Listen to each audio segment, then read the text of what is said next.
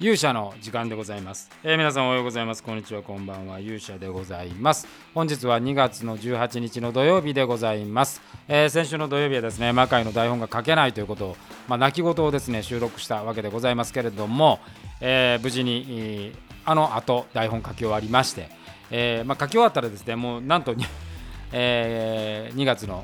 22日、ね、水曜日から、えー、稽古が始まるということで、えー、もう待ったなしということになってまいりました。まあ、走行憂鬱ね、もう1ヶ月も切ってますから、えー、第74回の魔界が近づいてきております、えー、今回もですね当然その魔界のお話をしたいと思います。それでは皆さんしばしお耳を拝借いたします。ということでございまして、えー、本日午前中にですね第74回魔界シャドウズ・オブ・ウォーのですね新しいキャスト3名の発表をいたしました、えー、西川俊介さん中村海人さんそして佐竹浮さんの3人で、えー、ございます、えー、その中のですね西川さんそれから中村さんはですね2016年に放送されたですね、テレ朝戦隊シリーズ手裏剣戦隊ニンニンジャーのですね、赤忍者と黄忍者、えー、役でいうと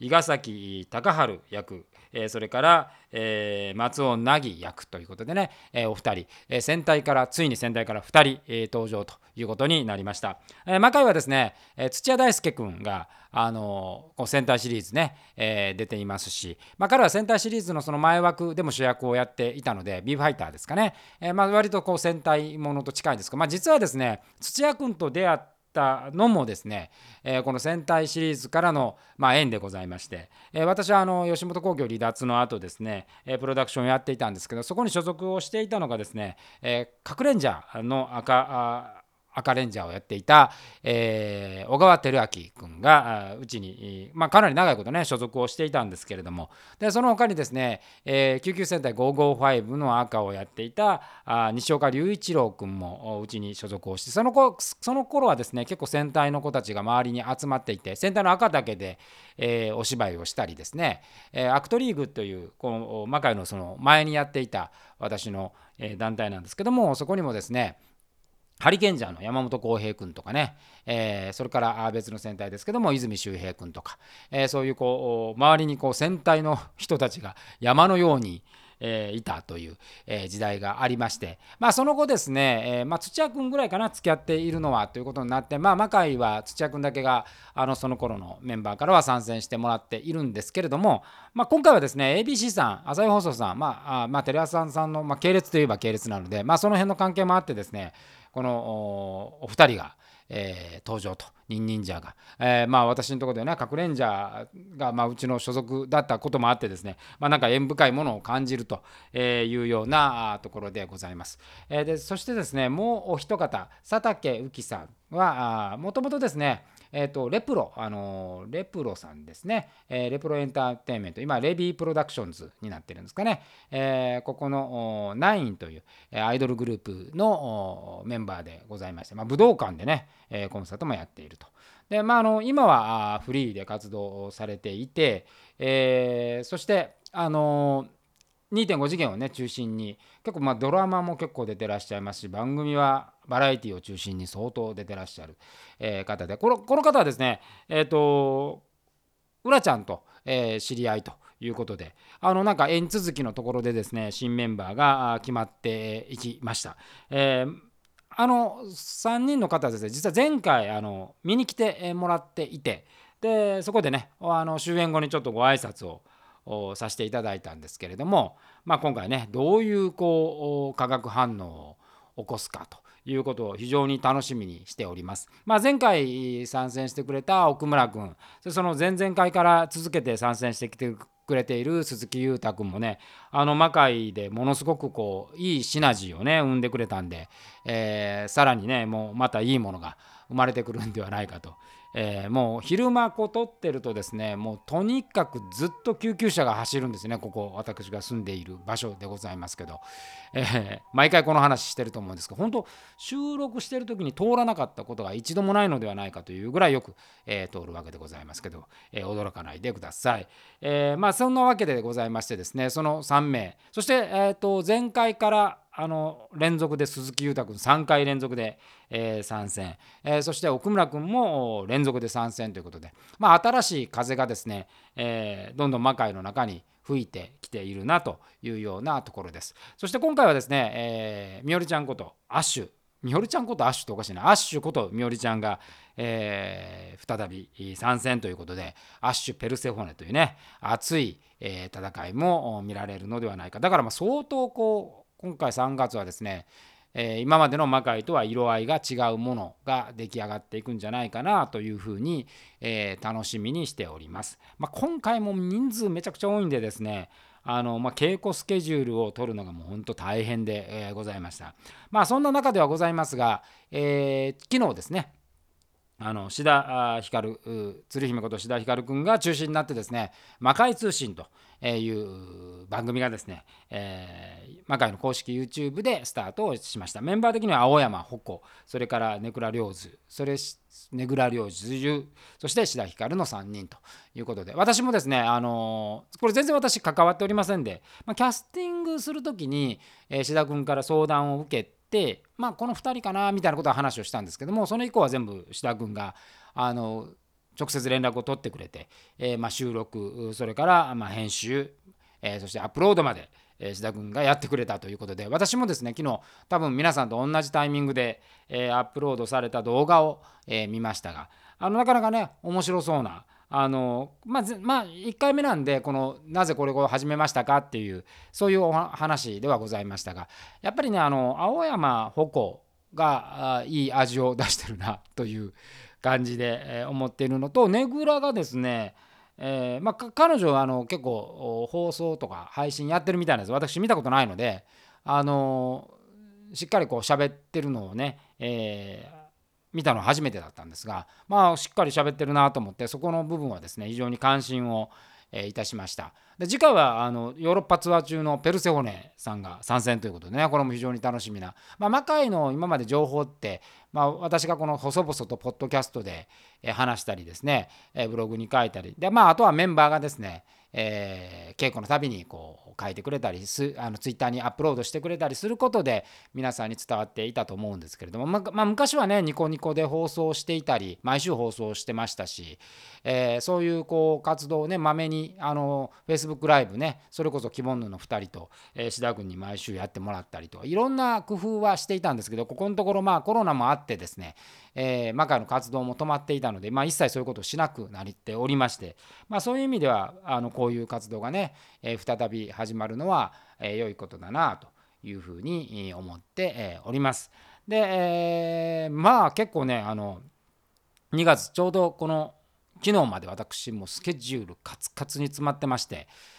まあコロナが明けてですねやっぱこう一般の仕事 一般の仕事って言い方悪いですけどあのそれまではもうほとんどまあリモートで全て解決していたことがやっぱりその現場で会いましょうとかあまあ打ち合わせも現場でやりましょうとか、まあ、私は研修の仕事多いんで、まあ、研修なんかで言っても、まあ、リアルにやるものが増えてきてましてですね。まあほとんどまあ元通りになってるっていう感じですかね。だからやっぱり出かける頻度がすごくた